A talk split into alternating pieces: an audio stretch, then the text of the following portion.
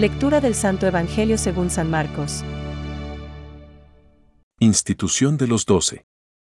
Después subió a la montaña y llamó a su lado a los que quiso. Ellos fueron hacia él, y Jesús instituyó a doce para que estuvieran con él y para enviarlos a predicar con el poder de expulsar a los demonios.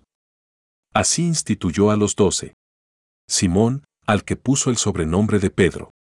Santiago, hijo de Zebedeo, y Juan, hermano de Santiago, a los que dio el nombre de Boanerges, es decir, hijos del trueno. Luego, Andrés, Felipe, Bartolomé, Mateo, Tomás, Santiago, hijo de Alfeo, Tadeo, Simón, el cananeo, y Judas Iscariote, el mismo que lo entregó. Es palabra de Dios. Te alabamos, Señor. Reflexión. Jesús subió al monte y llamó a los que él quiso. Hoy, el Evangelio condensa la teología de la vocación cristiana. El Señor elige a los que quiere para estar con Él y enviarlos a ser apóstoles. En primer lugar, los elige. Antes de la creación del mundo, nos ha destinado a ser santos. Nos ama en Cristo, y en Él nos modela dándonos las cualidades para ser hijos suyos. Solo en vistas a la vocación se entienden nuestras cualidades.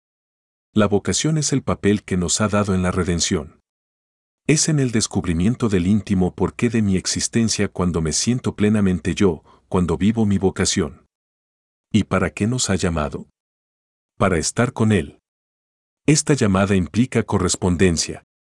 Un día, no quiero generalizar, abre tu corazón al Señor y cuéntale tu historia, quizá un amigo, un cristiano corriente igual a ti, te descubrió un panorama profundo y nuevo, siendo al mismo tiempo viejo como el Evangelio.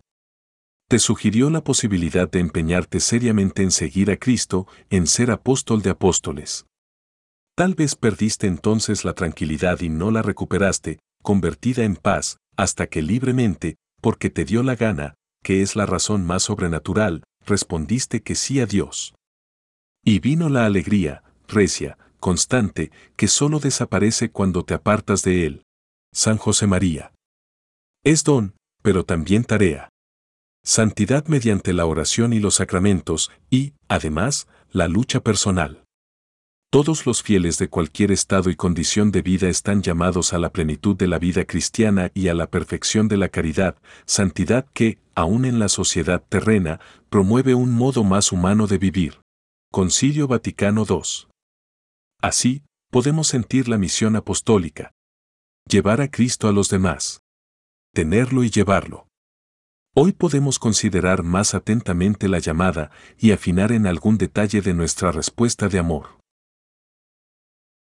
Pensamientos para el Evangelio de hoy. Os exhorto a presentar vuestros cuerpos.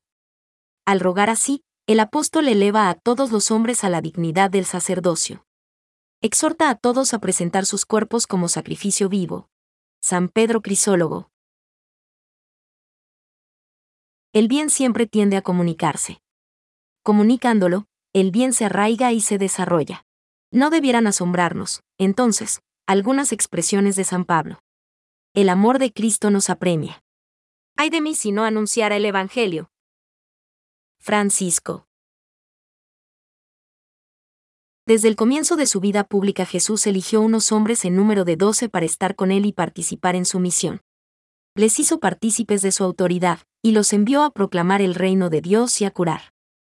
Catecismo de la Iglesia Católica, número 551.